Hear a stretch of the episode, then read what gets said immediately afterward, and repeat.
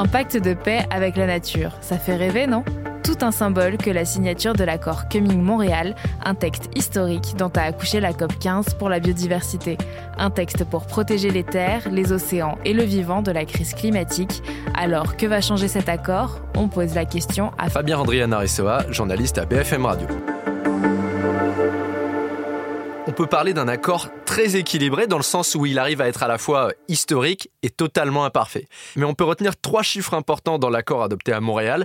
Le premier, c'est 30%, un tiers de la surface de la Terre qui sera protégée d'ici à 2030.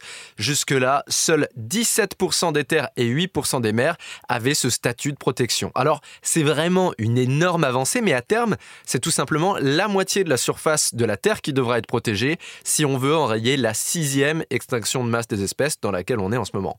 Protéger, c'est très bien, mais il faut aussi venir au secours des milieux qui sont déjà endommagés.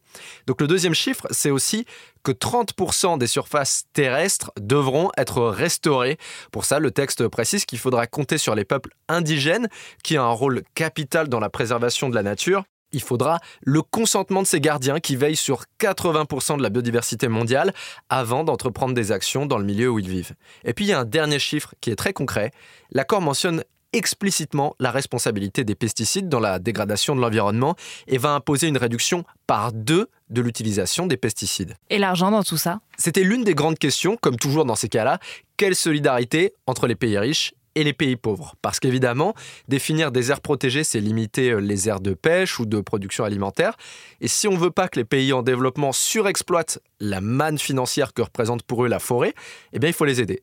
Idem, produire sans pesticides, ça demande des investissements. Donc, un compromis a été trouvé sur une aide de 20 milliards de dollars par an d'ici à 2025, puis ce sera 30 milliards par an. Et là encore, ça dépend de si on veut voir le verre à moitié plein ou à moitié vide. 20 milliards, c'est deux fois plus que les 10 milliards jusque-là, mais les pays en développement en demandaient 100. Et donc, où est-ce que ça pêche? Le problème, c'est qu'au-delà des beaux engagements sur le papier, il y a une absence totale de contraintes pour qu'ils soient vraiment appliqués.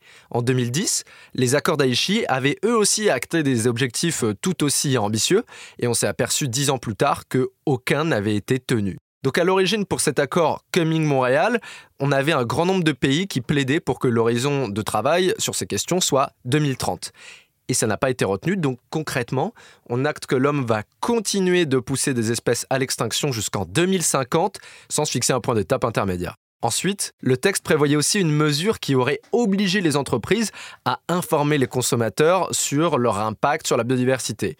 Parce que pour qu'il y ait une prise de conscience de la part des clients et qui s'orientent vers des produits plus respectueux de la nature, eh bien, il y a besoin de cette information, sauf que dans la version finale du texte, cette obligation devient un simple encouragement à déclarer son impact. Donc ce texte, il a le mérite d'exister, mais la bataille pour le vivant est loin d'être gagnée. Merci d'avoir écouté ce nouvel épisode de la Question Info. Tous les jours, une nouvelle question, de nouvelles réponses. Vous pouvez retrouver ce podcast sur toutes les plateformes d'écoute, sur le site et l'application de BFM TV. N'hésitez pas à vous abonner pour ne rien manquer. À bientôt!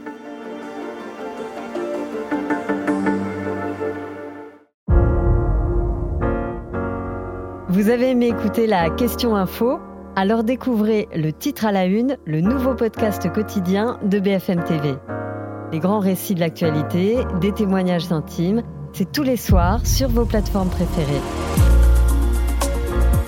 À bientôt!